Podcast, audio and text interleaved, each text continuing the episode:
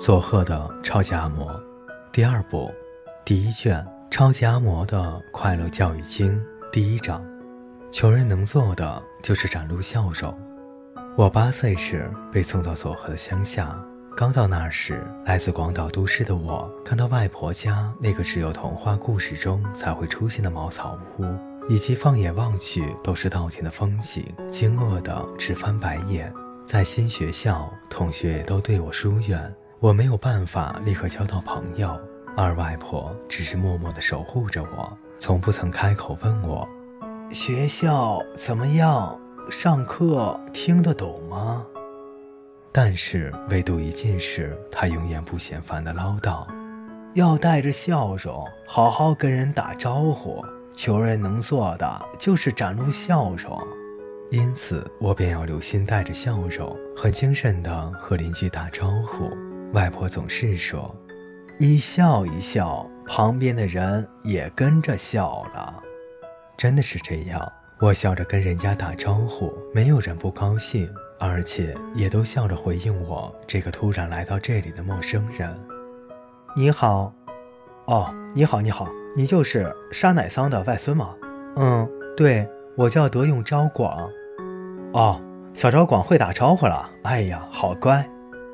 就这样，邻居渐渐的就都记得了我。刚开始时虽然有点不适应，但我很快就熟悉了佐贺。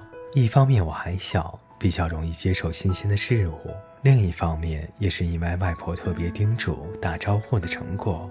放学回家时，我笑着跟附近的伯母说你好，她会高兴地说：“哎呀，你好呀，刚放学。对了，我们家有别人送的小馒头，哎呀，来吃一点吧。”多么令人开心的结果呀！就像这样，微笑不但不用花钱，还可以赚到东西。我尝到甜头，更加满脸是笑。外婆说：“笑容是宝。”她自己总是满脸笑容，邻居也很乐意送她一些蔬菜、水果、糕点、点心的。的确，笑容是宝。姑且不提会得到什么好处，想想看，如果放学回来时苦着脸低头走过。邻居会怎么看呢？当然得不到小馒头，恐怕还会听到无聊的闲话。那孩子没有爸爸，哎呀，又寄养在外婆这里，难怪心情不好。丈夫早死，独自把孩子抚养长大的外婆，应该很明白这种情况。没有人会对在艰苦的境遇中还能笑着努力的人恶语相向，因此外婆才会那么在意，任何时候都要带着笑容打招呼。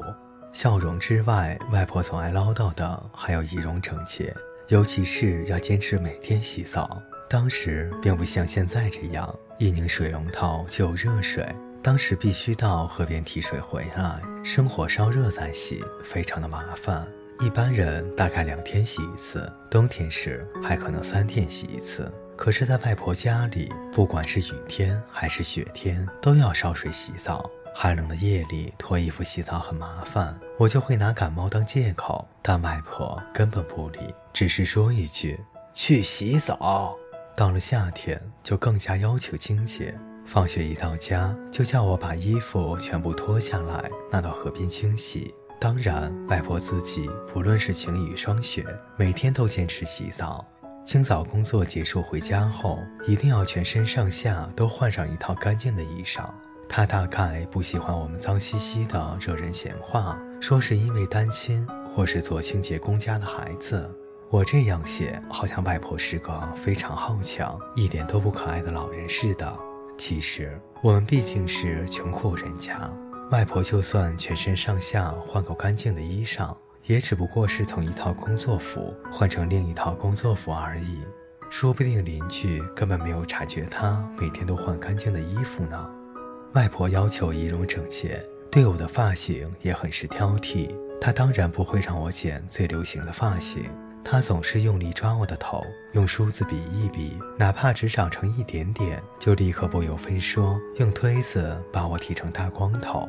用推子剃头，长短剃得不均匀就算了，最让我受不了的是痒。她要我坐在后院，一声剃头喽，就会让我全身上下涌起一股痒。咯咯的笑个不停。有一次，我正努力忍住笑意时，外婆竟然狠狠捶了我一拳。捶得非常用力。就算我因为怕痒而缩起脖子，也不能为此挨打呀，实在没有道理。我很不服气，当然要抗议。阿嬷，你干嘛打我呀？外婆却问我：“疼吗？”然后咧嘴一笑：“看吧，这一边一疼，就忘了那边的痒。”话是没错，可是这种时候，我还是会对外婆的开朗有一点点生气。不过，这种思考模式在后来常常派上用场。感觉辛苦的时候，只要想想其他更辛苦的事，就立刻感觉轻松多了。外婆当然也很注意她自己七个子女的仪容，尤其是五个女儿，她总是严格的嘱咐他们，不要让男人看到你们的睡相，不能穿着睡衣出门。外婆还要求他们，任何时候都要比先生起得早，换好衣服，梳好头发，脸上至少要擦一点面霜，否则就会挨骂。有一次，外婆自己素着一张脸。儿女们反驳她时，她只是冷冷地说：“我的老公已经先走了。”真不愧是外婆。像这样，除了讲究笑容和仪容，外婆不会啰嗦其他有关教养的话。我对外婆说：“阿嬷真好啊。”可是母亲口中的外婆是对七个儿女都非常严格的母亲。于是我又多事的去问外婆。